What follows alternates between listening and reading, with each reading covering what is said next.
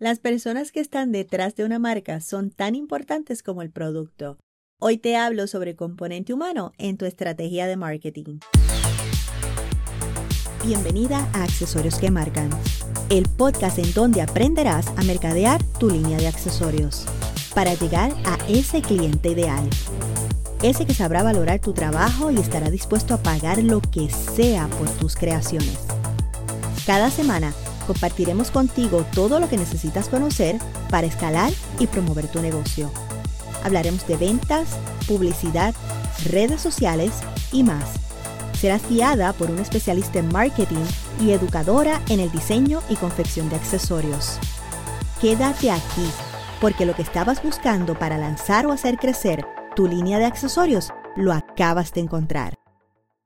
Hola designer, bienvenida al podcast para diseñadoras de accesorios. Mi nombre es Jackie, soy publicista, relacionista profesional licenciada y fundadora de University, la escuela especializada en la enseñanza por niveles de técnicas de confección de accesorios, localizada en San Juan, Puerto Rico, y accesible a ti desde cualquier parte del mundo a través de nuestra plataforma de talleres en línea talleresdebisuteriaonline.com. Llegamos al sexto y último episodio de la serie relacionada al marketing mix en donde te explico los cinco pilares de una estrategia de marketing efectiva, conocida como las cinco P's del marketing.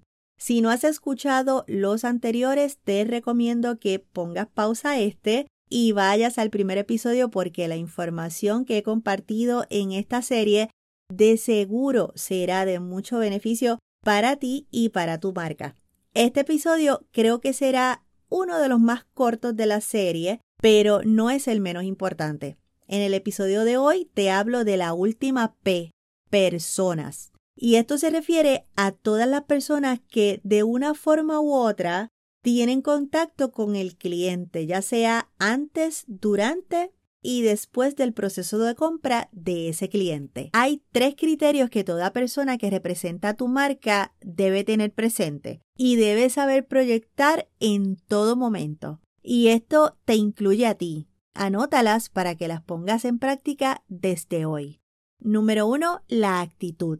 ¿Cómo respondes a las quejas, a las objeciones, a las dudas que tienen tus clientes? Siempre vas a tener situaciones difíciles de manejar y por eso debes establecer de antemano cómo vas a responder a ellas. Para cuando se presente la situación, recuerdes que tienes un proceso ya establecido y no te veas tentada a responder desde el lado emocional de la situación.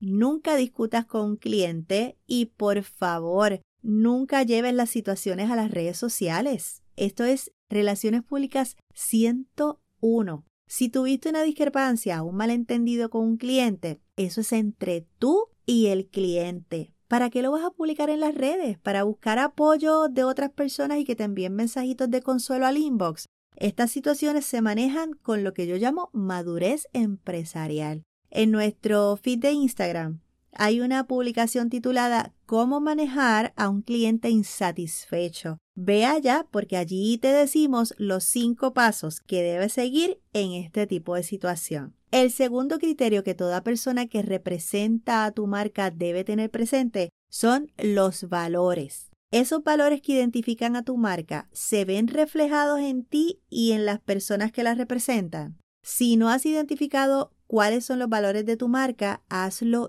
ya. Esto te va a ayudar a siempre servir en base a esos valores. Si, por ejemplo, digamos que decides que tus valores son calidad, el respeto y la honestidad, en todo lo que hagas, asegúrate que estén presentes esos valores. Así que la manera como interactúas con tus clientes debe ser con total respeto y honestidad no puedes tener unos valores solo para que suenen bien y para que se vean bonito en el website, pero al momento de aplicarlos proyectas todo lo contrario. Y el tercer criterio que debe tener toda persona que represente a tu marca es el nivel de atención al cliente. ¿Cuán orientado está tu negocio hacia atender esas necesidades que tiene tu cliente? ¿Qué busca? ¿Cómo le puedes ayudar a encontrar lo que necesita? Cuán conveniente se le hace adquirir uno de tus productos, cómo respondes a esas peticiones de tu cliente. Todo lo que ocurre en tu negocio debe estar centrado en ese cliente ideal.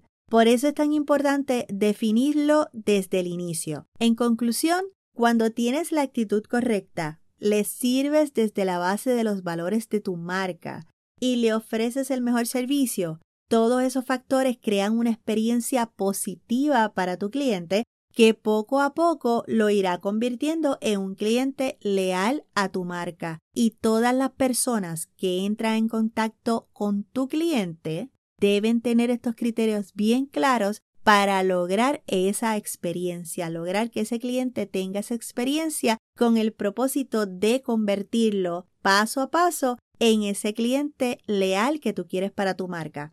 Espero que esta serie de episodios te sea útil en tu línea de accesorios.